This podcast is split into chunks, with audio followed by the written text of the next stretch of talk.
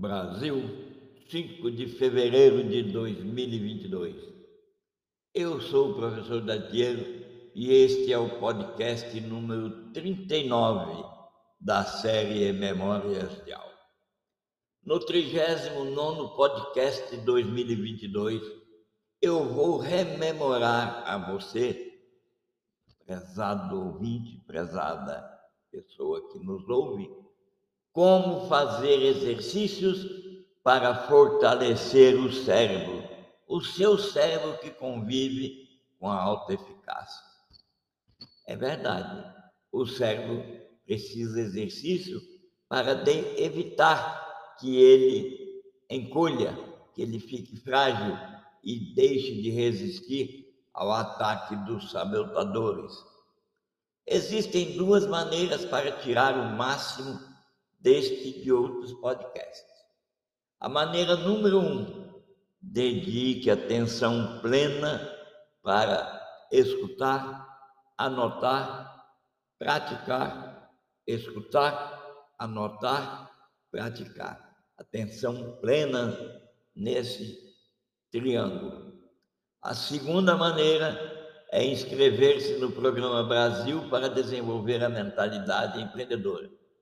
Nesse programa, todas as segundas-feiras, por exemplo, em, fevereiro, acontecerá no dia 7, no dia 14, no dia 21 e no dia 28, um encontro de duas horas, começando às 19 horas e 30 minutos, no qual, nesse encontro, você consegue, você vai se envolver, vai se engajar em pessoas que tem o mesmo interesse que você.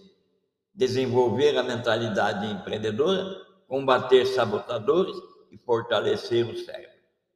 E para facilitar você conhecer os seus sabotadores, eu deixo aqui, logo na abertura deste podcast, na parte destinada à descrição, um link que te encaminha para o mais fácil software aplicativo que vai mostrar os principais sabotadores com os quais, com os quais você convive.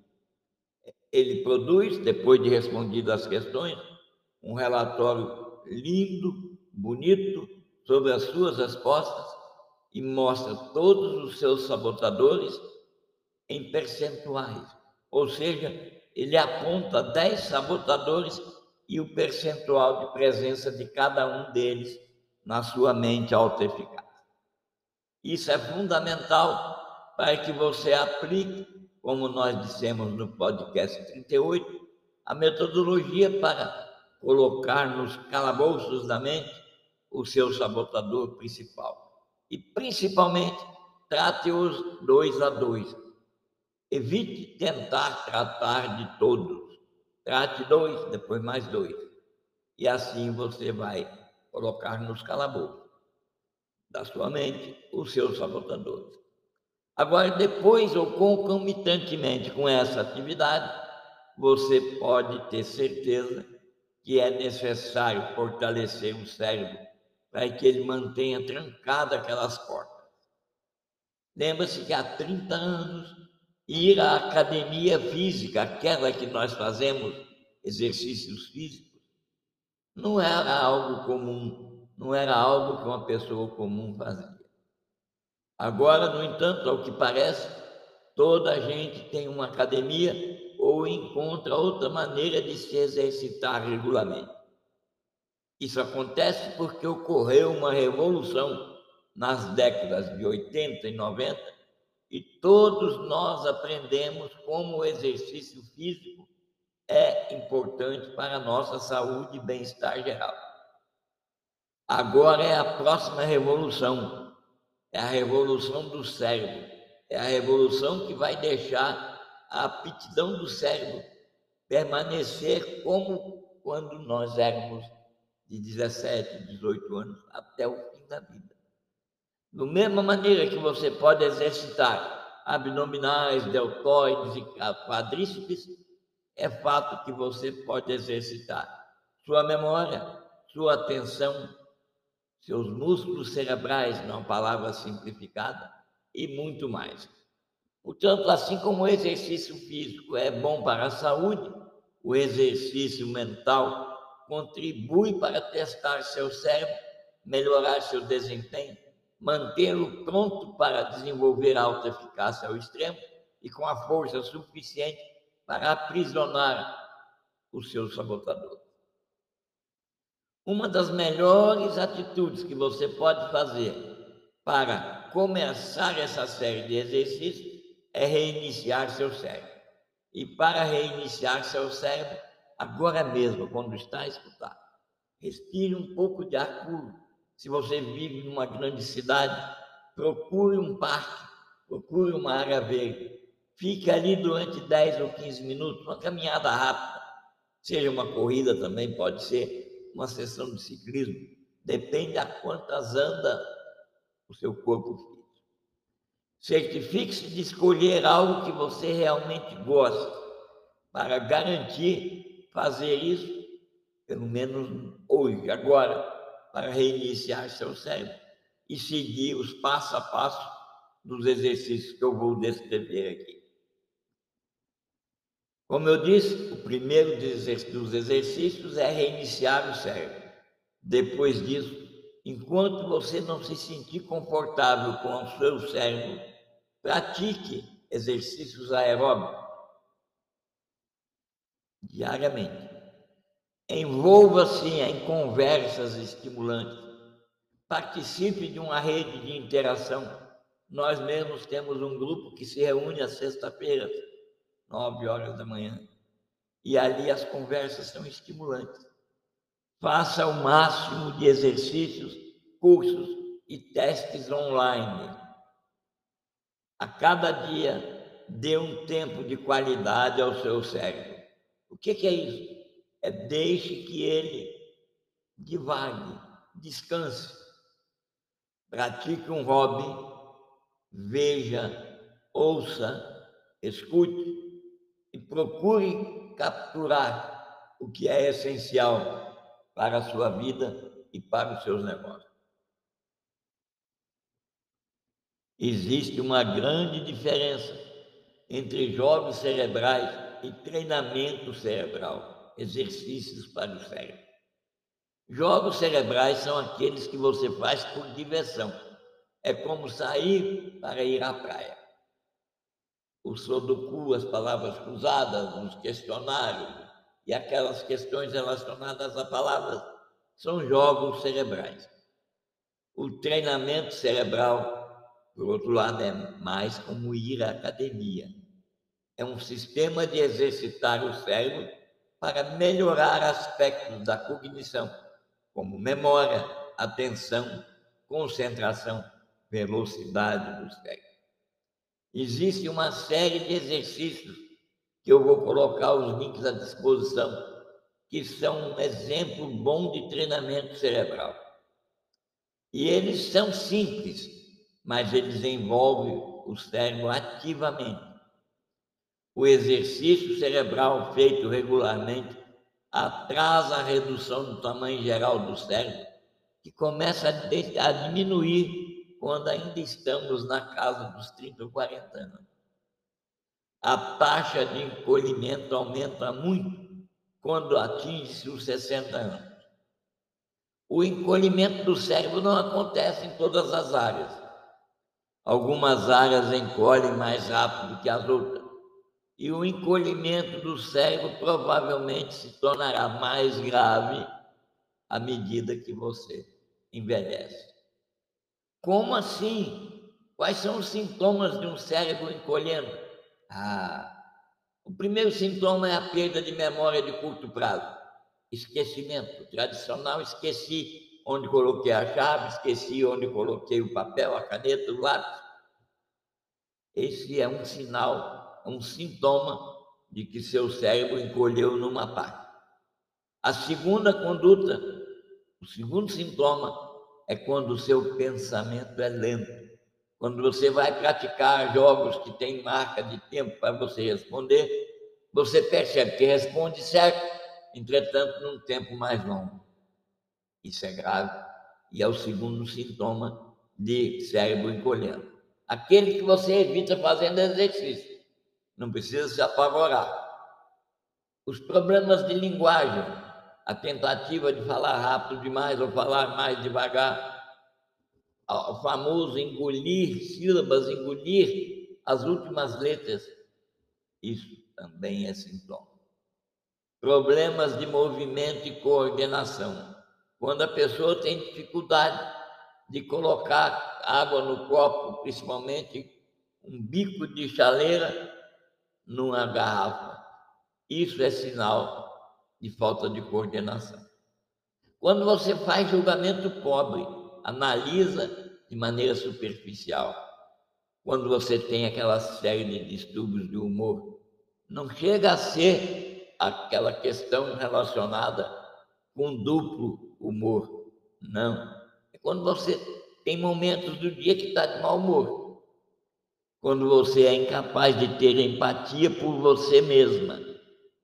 E quando você tem alguma situação em que você alucina, ver coisas, ver algo que não existe, algo que te incomoda. A tradução ou a explicação de alucinações cerebrais eu vou colocar à disposição no próximo podcast.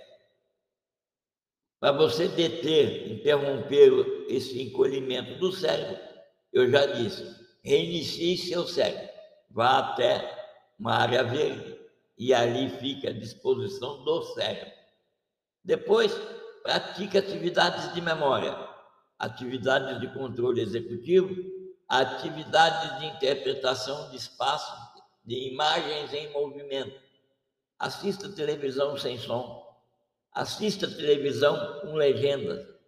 Tire o som da sua televisão ao assistir, que vai desenvolver, vai envolver seu cérebro numa atividade visoespacial que exercita todas as suas competências. Desenvolve e pratica habilidades relacionais.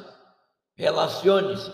Pode ser com uma planta, pode ser com um animal. Pense, relacione-se com a planta. Fale com a planta. Fale com o passarinho.